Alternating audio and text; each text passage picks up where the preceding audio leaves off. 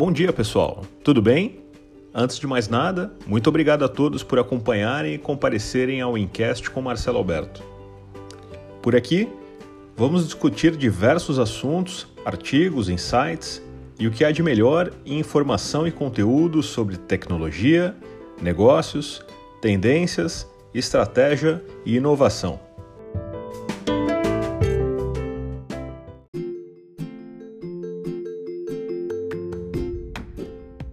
Vamos iniciar mais um episódio deste Encast Executivo, falando sobre as consequências, positivas ou nem tanto, dos estilos de liderança. Um modelo que vem mudando radicalmente ao longo das novas gerações. Abordaremos hoje sobre a relação causa-efeito entre líder e liderados.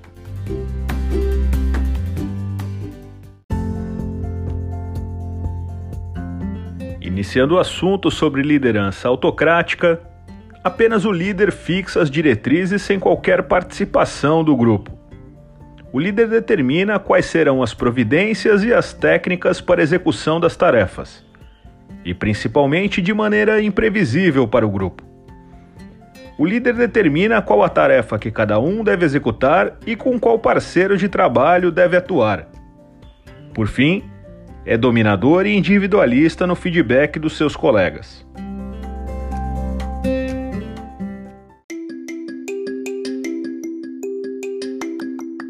Já na liderança democrática, as diretrizes são debatidas pelo grupo que é assistido e estimulado pelo líder. O próprio grupo esboça as providências e as técnicas para atingir o alvo, solicitando o aconselhamento técnico ao líder apenas quando é necessário. Neste modelo, as tarefas ganham novas perspectivas com os debates. A divisão das tarefas fica a critério do grupo e cada colega tem a liberdade de escolher os seus parceiros.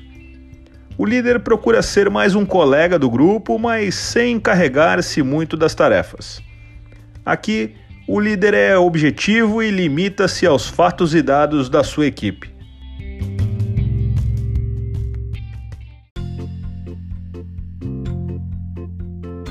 Sobre a liderança liberal, a liberdade completa para as decisões em grupo ou individuais, com mínima participação do líder, entrando em ação apenas quando é necessário. Tanto a divisão dos grupos quanto a sinergia dos colegas fica completamente a cargo da equipe.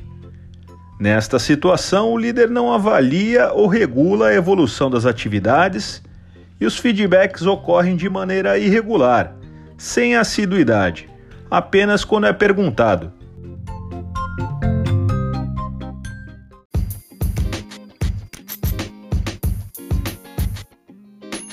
Agora, como cada estilo de liderança afeta os seus liderados. Um experimento realizado ainda no final da década de 1930, com quatro grupos durante seis semanas, apresentou o seguinte resultado.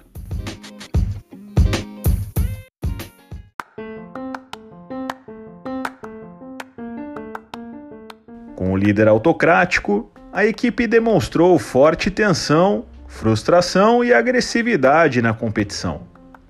Aqui não foram identificados laços de amizade e os membros tomaram pouca iniciativa.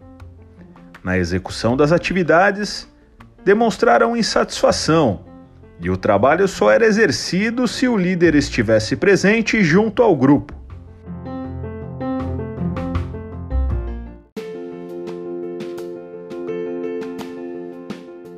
No grupo da liderança democrática, houve um bom relacionamento entre os liderados e o líder. Além disso, houve grande percepção de laços de amizade e relacionamento no grupo.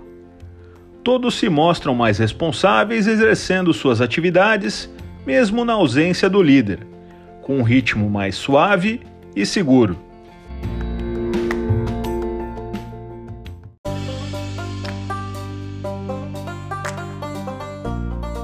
muito diferente dos grupos anteriores, na presença de um líder liberal tiveram atividade realmente intensa.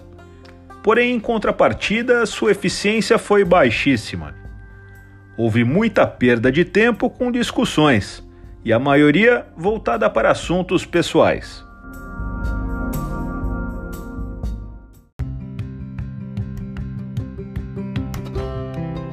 E aqui vão algumas perguntas. Com qual estilo de liderança você mais se identifica? Autocrático, democrático, liberal ou talvez uma combinação entre eles?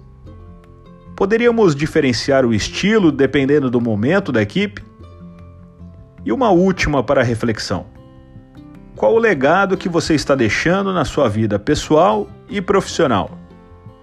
O legado deixado seria aqui mais importante que o propósito?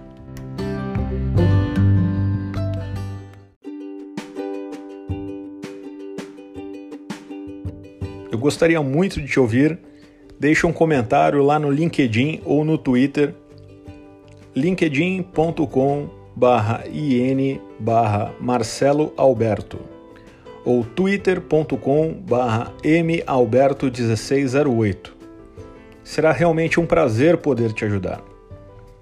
Se o podcast está sendo útil para você, me envie uma mensagem pelas redes sociais com a hashtag Incast. Chegamos ao final do assunto no dia de hoje. Quero agradecer a todos por nos acompanharem. Eu agradeço muito a você que ficou conosco até o momento. O Incast voltará na próxima quarta-feira e eu estarei te esperando. Um abraço e até lá!